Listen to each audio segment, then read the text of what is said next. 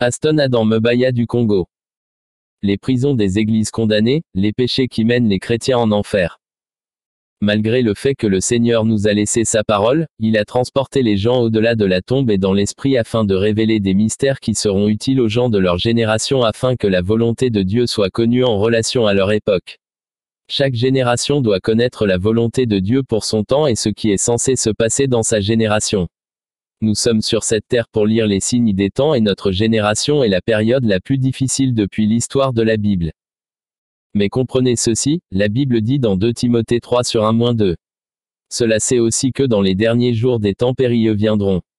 De car les hommes seront amoureux d'eux-mêmes, avides, vantards, orgueilleux, blasphémateurs, désobéissants aux parents, ingrats, impies. Même la Bible dit que la connaissance augmentera dans cette génération, Daniel 12 sur 4, et que l'iniquité augmentera, Matthieu 24 h 12.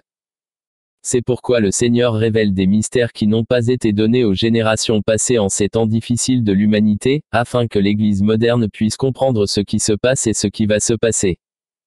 Il existe des chambres de restitution. Mon frère, quand tu as volé l'argent de quelqu'un, tu dois rendre ce que tu as volé. Vous ne pouvez pas aller à l'église et dire, je fais l'offrande de restitution, si vous savez où vit la personne. Si vous faites cela, vous accumulez plus de péchés.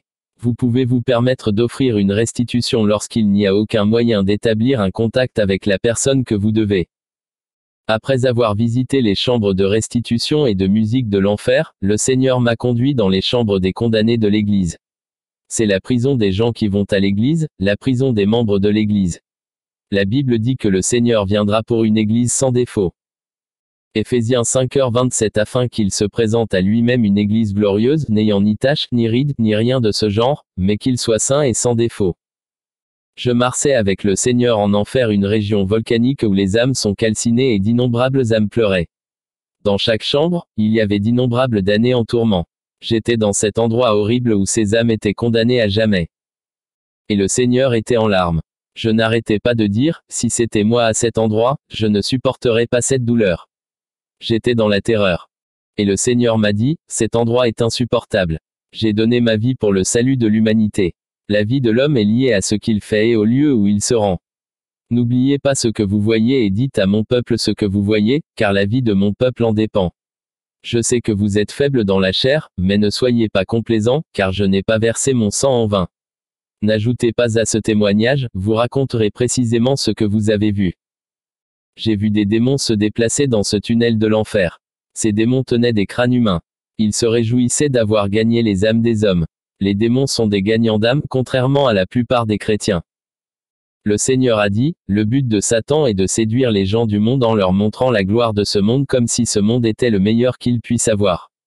Le diable dit à l'humanité que le meilleur est la vie dans ce monde. Matthieu 4 sur 8 de nouveau, le diable le prit sur une très haute montagne et lui montra tous les royaumes du monde et leur gloire. 9 Et il lui dit, Je te donnerai toutes ces choses si tu te prosternes et m'adores.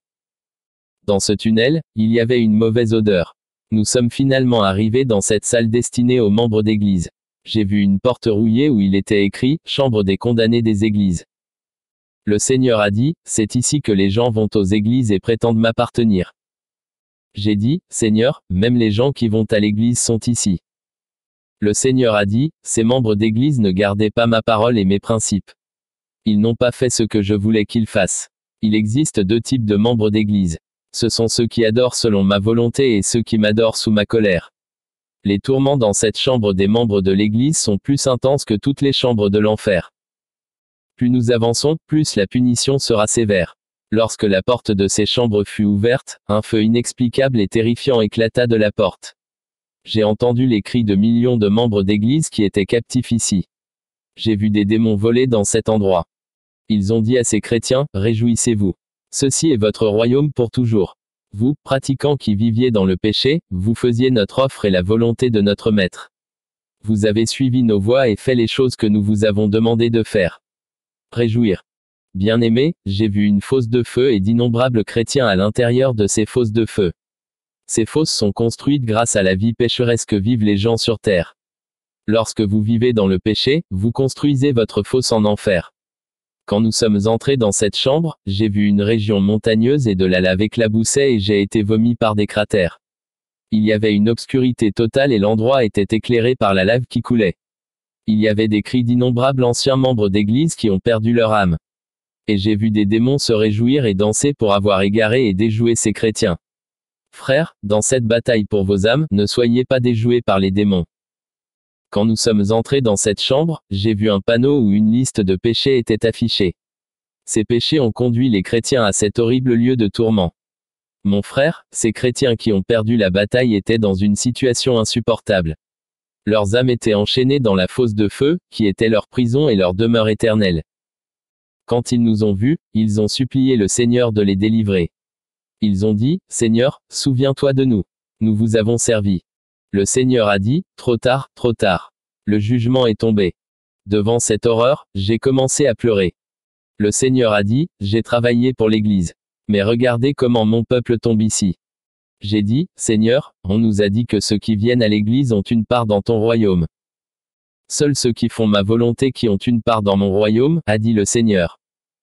Quand j'ai regardé cette liste de péchés au tableau, il était écrit, numéro 1, la prison de ceux qui refusaient de payer la dîme ceux qui ont refusé de payer des offrandes et des aumônes. Numéro 2, la prison de ceux qui prient dans une église dirigée par une femme. Numéro 3, la prison des gens qui parlent pendant la prédication, des gens qui causent des conflits et des divisions dans l'église. Numéro 4, la prison des gens qui s'engagent sous serment, mais qui ne les respectent pas. Numéro 5, la prison du peuple de Dieu qui est venu à l'église mais qui n'a pas réussi à se convertir.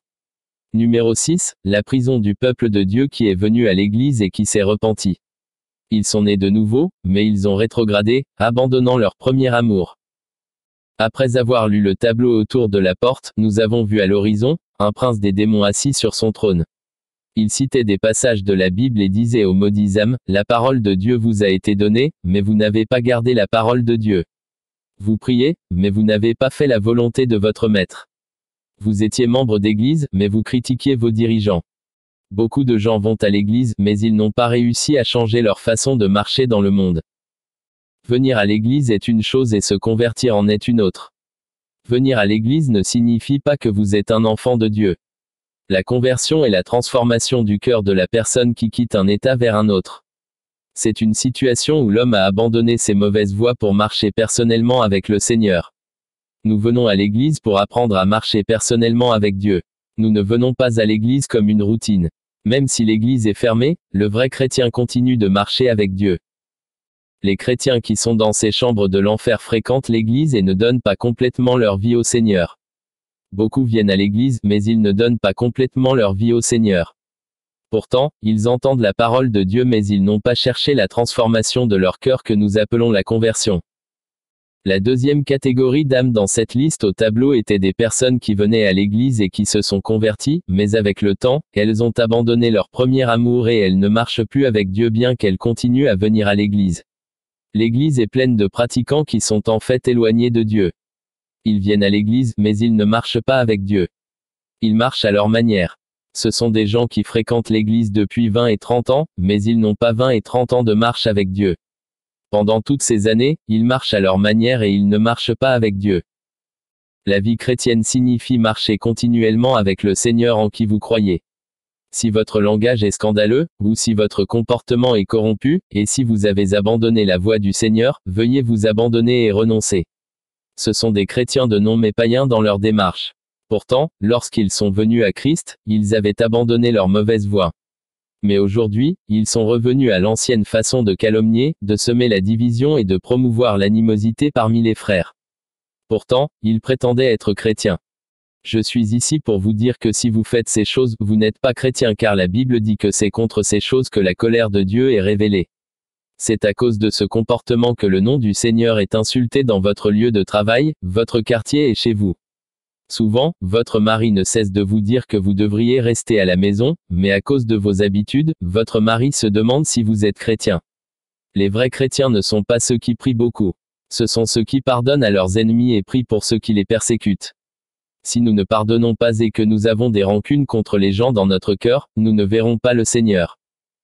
Une autre catégorie de chrétiens que j'ai rencontrés dans cette salle était celle de ceux qui ne lisent pas la Bible. Ainsi, ils ne le mettent pas en pratique. Ce livre de la loi ne doit pas s'écarter de votre bouche. Méditez le jour et nuit, afin que vous soyez prudent de faire tout ce qui est écrit. Car alors vous prospérerez et réussirez dans tout ce que vous faites. Josué 1 sur 8. Les autres catégories sont celles qui n'ont pas payé la dîme et ont été infidèles à donner. Le Seigneur m'a conduit vers un homme qui était dans la tourmente. Quand il a vu le Seigneur, il a dit, Seigneur, prends pitié. Je reconnais que j'ai mal agi. J'ai décidé de le réparer. Donnez-moi juste une seconde pour payer la dîme que j'ai volée. Le Seigneur a dit, quand vous étiez dans le monde, pourquoi n'avez-vous pas payé votre dîme? C'est trop tard. Le jugement est tombé. J'ai vu dans sa fosse, il y avait de l'argent qui demandait justice, et l'homme était squelettique et brûlé par le feu qui jaillissait de la fosse. J'ai dit, Seigneur, qu'a-t-il fait? Le Seigneur a dit, quand il était dans le monde, je le bénissais mais il ne payait pas sa dîme. Chaque fois que vous ne payez pas votre dîme, vous me mentez et vous êtes frappé d'une malédiction. Et quand tu seras maudit, tu n'hériteras pas du royaume de Dieu.